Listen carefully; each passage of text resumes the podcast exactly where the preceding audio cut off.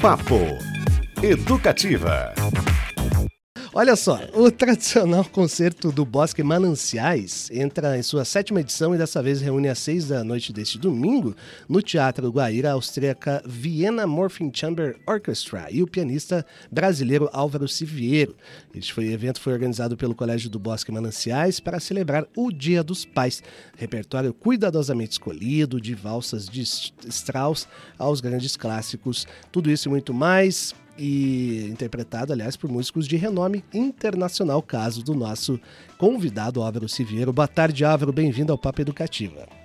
Ah, boa tarde, é um prazer estar aqui, muito feliz. Que legal, o prazer é nosso. Álvaro, essa será a sétima edição do concerto do Bosque Mananciais. Queria que você contasse um pouquinho mais sobre este projeto, como ele começou e qual foi a trajetória até aqui foi uma, uma relação, é, a, a, vida como ela é, como dizem as pessoas por aí, né? A vida ela vai direcionando a gente para circunstâncias às vezes insuspeitadas, inesperadas. E foi o que aconteceu na primeira edição. Uhum. É, eu estava em São Paulo, eu faria uma, uma série de concertos, de recitais, na realidade, né, de piano solo, por diversas capitais, passando por Curitiba, e eu, pessoalmente, sou um apaixonado pela educação não só pela cultura, o que é a minha área de atuação profissional, mas pela educação, porque eu vejo que esse é o grande problema do nosso querido povo brasileiro, é a falta de informação, a falta de acesso ao conhecimento. As pessoas não conhecem e, e palpitam sobre tudo, sobre todos, né? Isso a gente vê muito acontecendo, né? E como diria uma pessoa, quanto menos sabe, mais atrevidas as pessoas são. A ignorância ela é atrevida, né? Então, nós temos que resgatar a questão educacional. E foi aí que tomei contato com essa instituição, que ficou em primeiro lugar no Enem Paraná. É, os alunos que prestaram o exame de Cambridge, é, todos eles passaram em, em, na primeira vez no, no exame do, do, First Certificate in English, né, do FCE. Uhum. Então, eu falei, bom, deixa eu conhecer um pouco melhor isso, né, porque essas pessoas estão fazendo um trabalho sério. E qual não foi a minha surpresa quando eu descobri que no currículo deles há a inserção do tema música. E eu vi alunos de 3, 4 anos de idade é, sendo expostos a Beethoven, a Mozart, e todos eles assim, extasiados, encantados. Eu falei, poxa, funciona mesmo, né? Sim. O, o que eu sabia na teoria e também parcialmente na prática, eu vi como realidade ali. Então, surgiu a parceria de dedicar a renda integral do recital que eu faria na primeira edição em Curitiba para essa escola, para poder impulsionar, para poder ajudar, para poder fazer esse projeto crescer.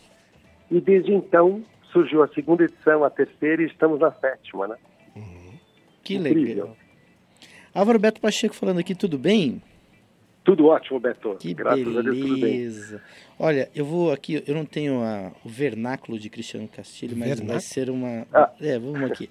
O concerto será na companhia da Vienna Morphing Chamber Orchestra. Oh, Olha só que belezinha. Ela foi convidada para o concerto de abertura do Fórum Econômico Mundial de 2023, inclusive sediado Exato. em Davos, na Suíça, e tem um trabalho de redemocratização da música de concerto.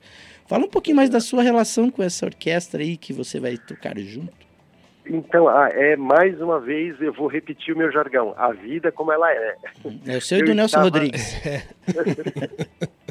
Exatamente. É, mas eu estava em Viena e essa, essas coisas de você acabar conhecendo uma pessoa, conhece outra.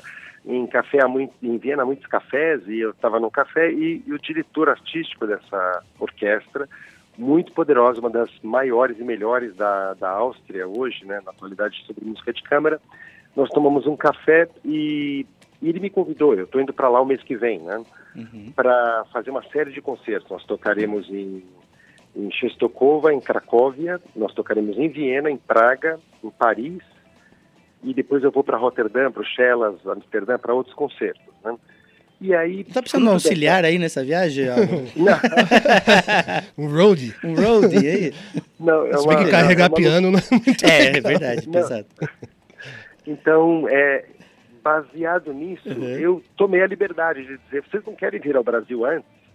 Né, para conhecer o Brasil, pra... eles nunca estiveram aqui, é a primeira vez. Uau. Né? Uhum.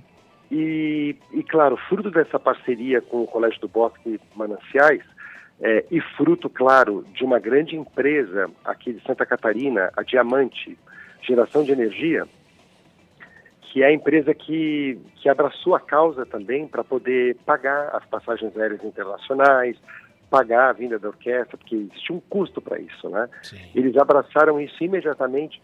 Então, fruto do, da ação da Diamante, geração de energia. Quantas pessoas na orquestra, na Viena? Virão 12 pessoas, 12. comigo 13. Uhum. É música de câmara, né? Música então câmara. eles aceitaram. Então nós faremos um concerto amanhã, está esgotado. Faremos um concerto no sábado, está esgotado. Faremos um concerto na semana que vem em São Paulo, está esgotado. E faremos um concerto em Curitiba no domingo, celebração do Dia dos Pais às 6 horas da tarde. Que um depois dessa entrevista vai estar esgotado também, como sempre acontece. Não, não eu acho assim, é, é, não perder a oportunidade, porque é um plano familiar, um horário que eu acho delicioso, 6 horas da tarde, né? Uhum. E o Teatro Guaíra a gente sabe que é um dos maiores da, do nosso país, né, 2.200 lugares, mas a venda está galopante e ainda faltam alguns, mas é. não muitos lugares. Vocês e o Paul McCartney. Está na correria. Né? tá, é, hoje é o dia. Ô Álvaro, você rodou o mundo, né? Com, tocando piano, já se apresentou com orquestras de Londres, Budapeste, Praga, Madrid, Cidade do Cabo, todas as cidades Sim. que o Beto Pacheco conhece muito bem. E no Brasil é. também com a Orquestra Sinfônica Brasileira, a Sinfônica de Brasília e a Sinfônica do Paraná, inclusive. Em que momentos, aqui ou fora, você se sente mais brasileiro como músico?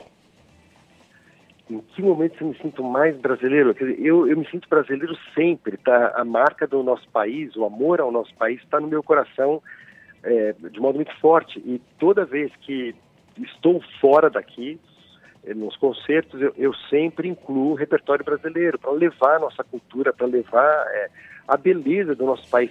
O brasileiro, eu vou dizer o seguinte, nós não temos problemas, nós não temos tsunamis, nós não temos guerra mundial, é, nós, nós não temos problemas, não tem terremoto, não tem nada aqui. O grande problema nosso é aquele que eu indicava no início, é, é a falta de conhecimento. O brasileiro tem um coração imenso, mas ele pensa com o coração. Tudo é eu sinto, tudo é eu acho, tudo é para mim, é tudo subjetivo. E às vezes falta para nós brasileiros, eu me incluo, um aspecto externo, objetivo, de racionalidade de, de conhecimento, de, de fato. Dizer, é, isso é assim, ah, mas eu sinto que é diferente. Desculpa, você pode estar sentindo diferente, mas não é como você sente, é, é de outro jeito. Então, o que nós temos que resgatar, nós, é, é esse acesso à informação, para que as pessoas tenham mais elementos para decidirem melhor.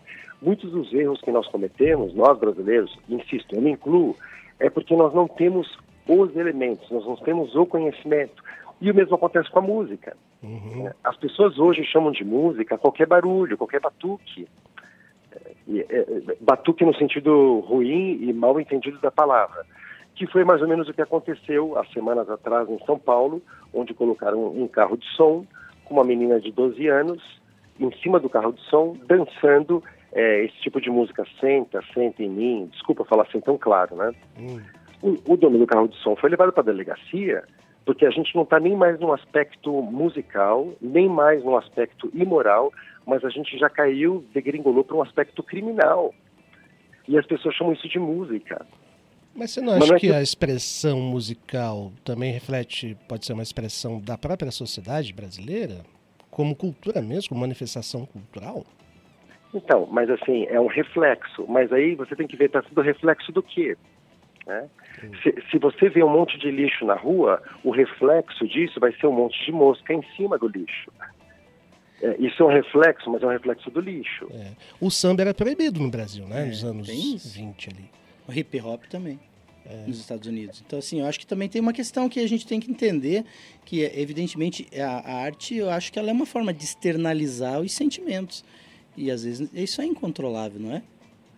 Eu concordo com você, mas eu questiono também por que, que no Museu de Arte Moderna em Nova York é, estava uma obra sendo exposta ali, estava a, a exposição da obra, e a, e a, a funcionária, com total é, transparência, é, ingenuidade, ela chegou para poder fazer a limpeza do museu e limpou a obra de arte, recolheu e jogou no lixo. Chegou o artista e falou: cadê minha obra de arte? Ela pensou que era lixo e jogou fora.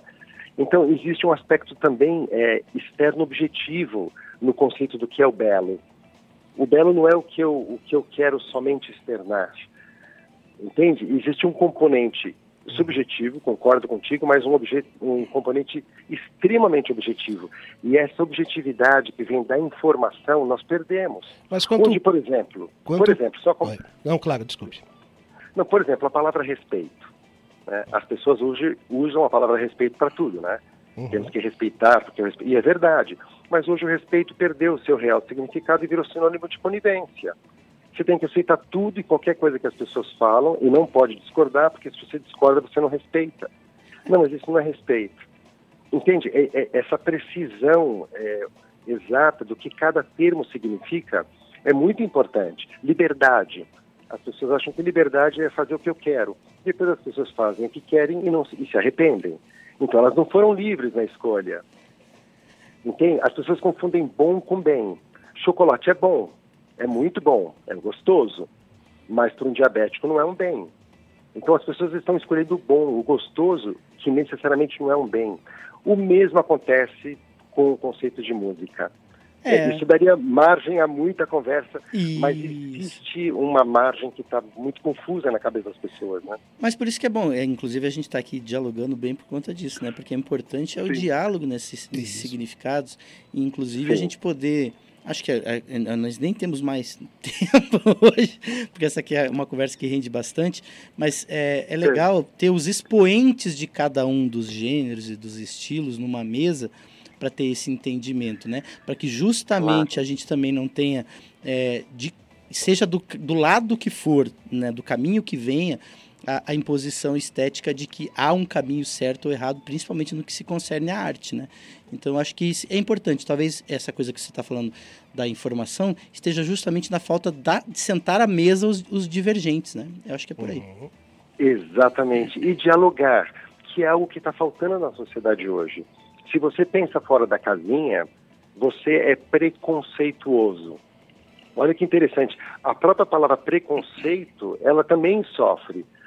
Porque às vezes uma pessoa que leu, uma pessoa que estudou, uma pessoa que refletiu, uma pessoa que chegou a alguma conclusão, ela não pode ser taxada ou rotulada de preconceituosa. Não é um preconceito, é um conceito. É um conceito. Agora o legal é Mas você. Mas ele não tá pode esbarrar na lei, né? É, o limite é, é a lei. É, né? o crime, é o mesmo caso da menina que você citou em relação ao carro de som. É, não pode esbarrar no que a Constituição e as leis prevêem. Isso simplesmente é o limite. E se eu definir como lei que o lixo com mosca é arte? Não, então não. vira arte. Não, tô, não é você então, definir. É, é, é, não é, não estou falando você definir. O que eu estou querendo dizer é o seguinte: é a Constituição quem define. É o parlamento de cada país, são os pares de cada são país pessoas, num processo. é, num, pessoas, num processo democrático, evidentemente. A democracia é o sistema justamente que não permite tudo, né? Por isso é, que ela é assim. Os que permitem tudo justamente são as autocracias é para o ditador. justamente. Não, é um enorme desafio, é um enorme desafio apaixonante. A música, ela não é mero entretenimento, a música, quando ela é música de verdade, ela é enriquecimento, ela te interioriza. Tanto é que a música com a qual eu trabalho, ela, ela recebe o nome de clássica, né? É um adjetivo que deram para ela, né? Mas se a gente for olhar para a palavra clássico, o que é um clássico, por exemplo, no modo de se vestir? É aquilo que você não erra, né? É o atemporal. Né? Se você quer colocar uma roupa da moda, pode ser que daqui a um ano essa roupa já não seja mais pertinente, porque passou a moda. Mas há roupas, um terno, que são clássicos. É. Um filme, por exemplo, cinema. O que é um clássico no cinema?